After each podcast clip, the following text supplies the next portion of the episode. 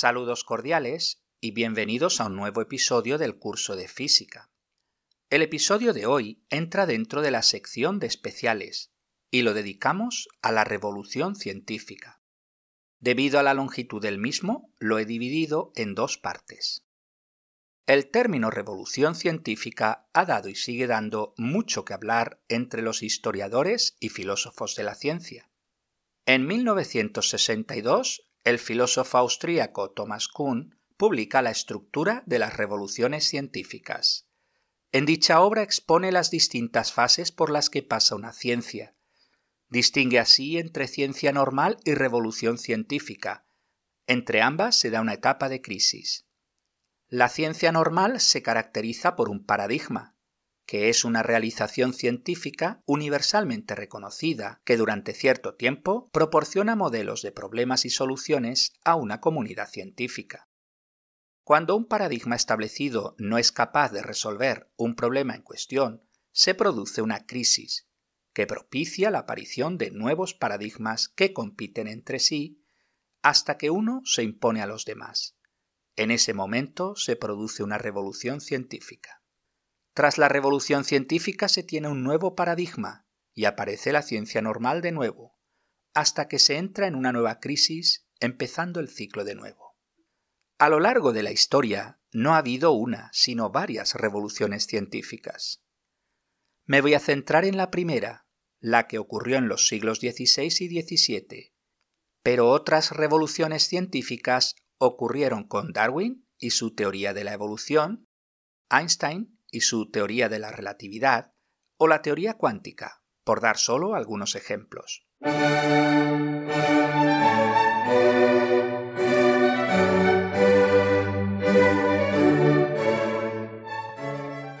Durante los siglos XVI y XVII concurrieron una serie de descubrimientos científicos de un calado sin precedentes.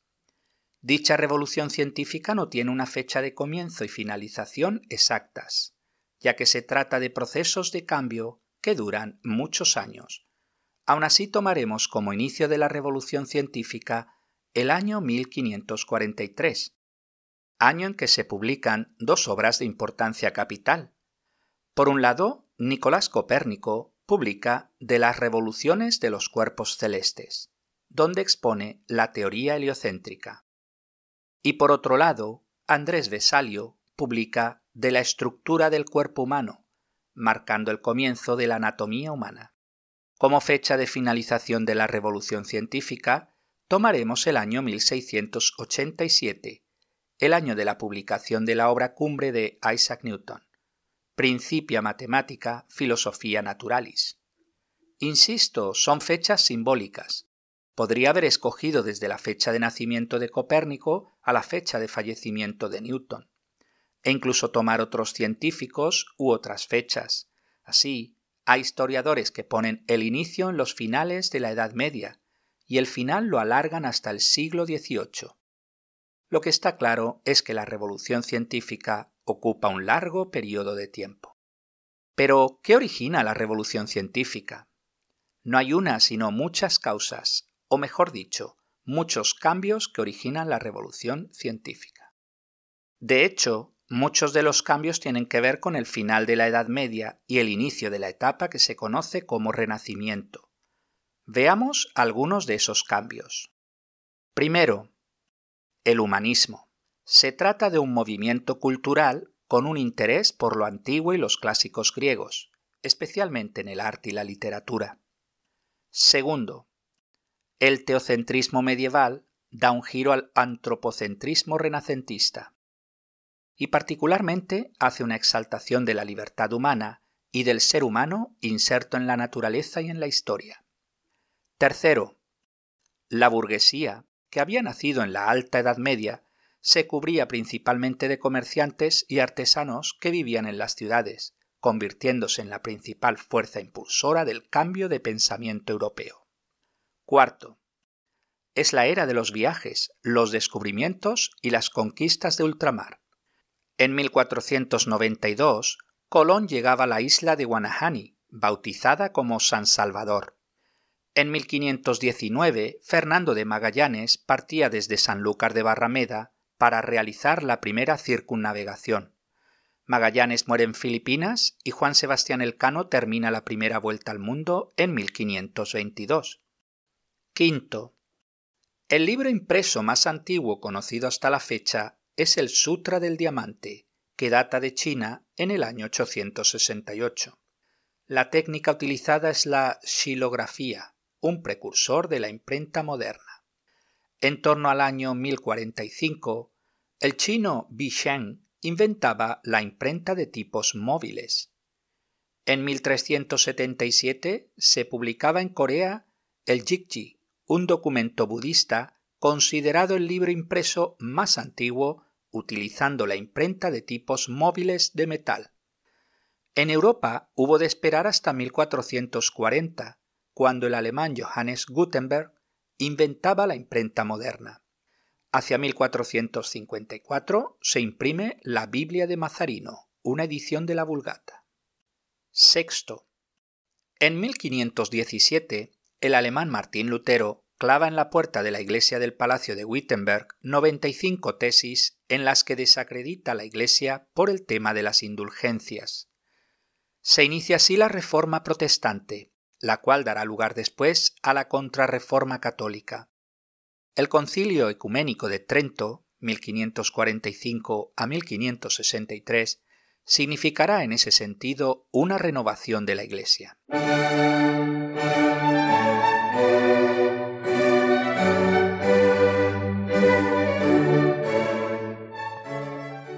Uno de los campos donde se verá más claramente esta revolución científica es en el de la astronomía. Para ello, debemos primero entender el modelo imperante en la época, un modelo que se había originado alrededor de 1800 años antes. Comenzamos nuestro periplo con el matemático y astrónomo griego Eudoxo de Quinido, 390 a 337 a.C., quien estudió matemáticas con Arquitas en Tarento y medicina con Filistio en Sicilia. Tras una breve estancia en Atenas, viajará a Egipto, donde estará por más de un año estudiando astronomía con los sacerdotes de Heliópolis. De allí se traslada a Cícico, donde funda su propia escuela. Con 23 años ingresa en la Academia de Platón, donde estudió filosofía. De allí regresa a su ciudad natal. En astronomía estableció que la duración del año era de 365 días y 6 horas, introdujo el sistema geocéntrico mediante un sistema de 27 esferas homocéntricas, con la Tierra en el centro y los demás cuerpos girando alrededor. Aristóteles adoptará este modelo, aumentando el número de esferas a 56. En matemáticas desarrolló el método de exhaución, antecedente del cálculo integral, para calcular áreas y volúmenes. El método consiste en hallar el área aproximada de una figura dividiéndola en figuras más pequeñas de área conocida. El griego Claudio Ptolomeo, 100 a 170 después de Cristo, propuso el modelo geocéntrico según el cual la Tierra está en el centro y los demás astros giran alrededor del planeta. Ptolomeo es heredero de la concepción aristotélica del universo. Su teoría está expuesta en su obra de 13 volúmenes, El Almagesto. El modelo tolemaico mejora los modelos de Apolonio e Hiparco, quienes habían introducido el sistema de deferentes y epiciclos. Los astros giran en pequeños círculos denominados epiciclos. El centro del epiciclo se mueve a su vez en círculos respecto de la Tierra, círculo denominado deferente. El modelo tolemaico era el modelo imperante hasta el Renacimiento, cuando en 1543 ve la luz la obra de Nicolás Copérnico.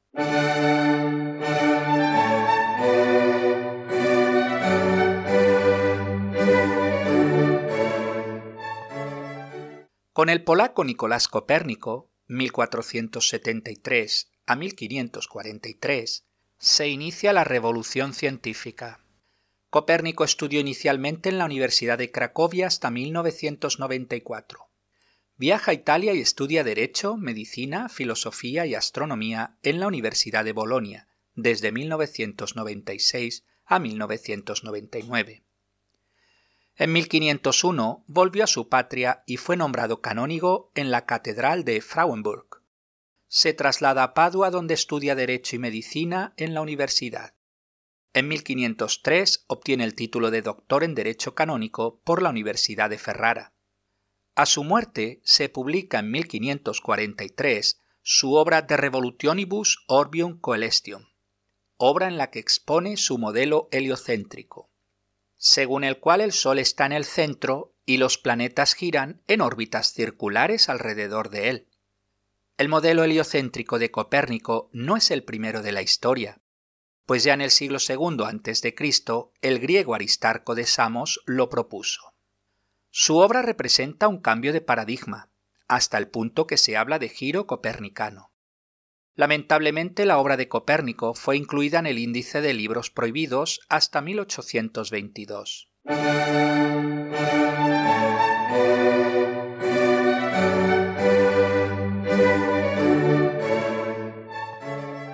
William Gilbert, 1544 a 1603, fue un físico y médico inglés. Estudia en el St. John's College de Cambridge hasta sus estudios de doctorado. En 1600 publica De Magnete, su obra más importante. Consta de seis volúmenes donde publica sus estudios sobre electricidad y magnetismo. De Magnete es la primera gran obra experimental de la física. En dicha obra propone que la Tierra se comporta como un gigantesco imán, también estudió la electricidad por rozamiento, para cuyo estudio inventa el primer electroscopio. Descubrió la dirección del campo magnético interno de un imán, y que la zona de máxima atracción está en los polos magnéticos. Observó que no es posible obtener monopolos, ya que al partir un imán, los fragmentos se comportan como imanes completos. En astronomía es de los primeros en aceptar la teoría del heliocentrismo de Copérnico, y formula la hipótesis de que las estrellas fijas están a distancias diferentes de la Tierra y no en una esfera fija. En 1601 es nombrado médico oficial de la reina Isabel I, cargo que mantiene con su sucesor Jacobo I. En 1603 es nombrado miembro del Real Colegio de Médicos, muriendo poco después a la edad de 59 años.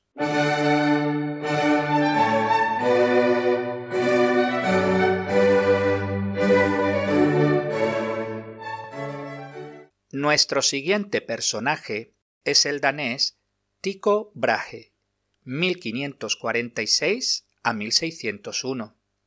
Se interesó por la alquimia y la astronomía. En 1566 perdió parte de la nariz durante un duelo, llevando una prótesis de oro y plata durante el resto de su vida.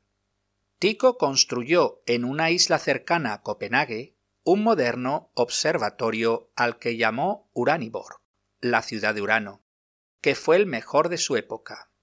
Allí trabajó desde 1576 hasta 1597. Tycho Brahe fue un excéntrico, mantuvo en su castillo a un enano llamado Jeb, pues pensaba que tenía poderes clarividentes. A la hora de comer lo mantenía debajo de la mesa, pues eran de estatus sociales diferentes. Tenía por mascota un alce llamado Rix, al cual calmaba su sed con cubos de cerveza. Durante uno de sus excesos etílicos, el animal pierde el equilibrio y cae por las escaleras desnucándose. Tycho Brahe propuso un modelo en el que la Tierra estaba en el centro del universo, pero con los planetas girando en torno al Sol. Era un sistema mucho más complicado que el de Copérnico, por lo cual no llegó a prosperar. De 1597 a 1601, Tycho se traslada a Praga. Allí lo visitará Kepler. Tycho consiguió acumular una inmensa cantidad de datos astronómicos, los cuales serán de vital importancia para que Kepler enuncie sus famosas leyes. Kepler se traslada a Praga en 1600. Al año siguiente moría Tycho.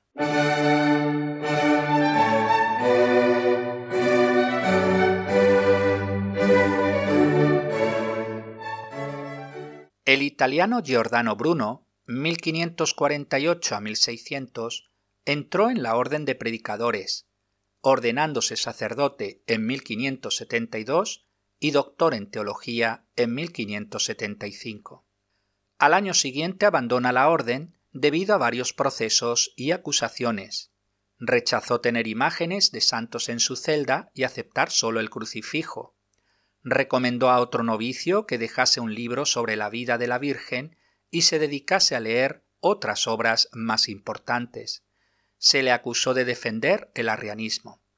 Empieza así a viajar primero por Italia y luego por otras regiones de Europa. Bruno parte del sistema copernicano según el cual el Sol está en el centro del cosmos. Sostuvo que el universo era infinito y que había una multiplicidad de mundos semejantes al nuestro. En 1600 Giordano Bruno fue declarado hereje y quemado vivo. Se ordenó que sus libros fueran quemados en la plaza de San Pedro e incluidos en el índice de libros prohibidos.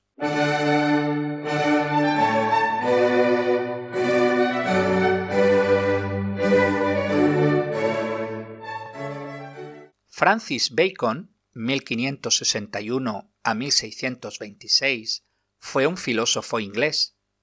Su obra magna es el Novum Organum, publicada en 1620, donde expone las reglas del método científico. Su nombre precisamente alude al órganon de Aristóteles. Mientras que Aristóteles solo estudiaba el razonamiento deductivo, Bacon desarrolla un método de investigación experimental centrado en la inducción, basado en las hipótesis y en la experimentación. Pero para ello, antes uno debe de librarse de los prejuicios que le bloquean en la aceptación de nuevas ideas y que Bacon clasifica en cuatro categorías ídolos de la tribu, de la caverna, del foro y del teatro. Su muerte entra en la categoría de muertes absurdas de la historia. En marzo de 1626, Francis Bacon salió por nieve aprovechando las condiciones meteorológicas. En esos momentos realizaba experimentos sobre la conservación de los alimentos y quería demostrar que la nieve puede conservar un pollo a su vuelta a casa encontrándose mal, para en casa del conde Arundel. Allí muere en abril de 1626 a causa de una neumonía. Pues hasta aquí el episodio de hoy. En el próximo episodio continuamos nuestro viaje fascinante por los principales actores de la revolución científica. Muchas gracias por su atención y hasta el próximo día.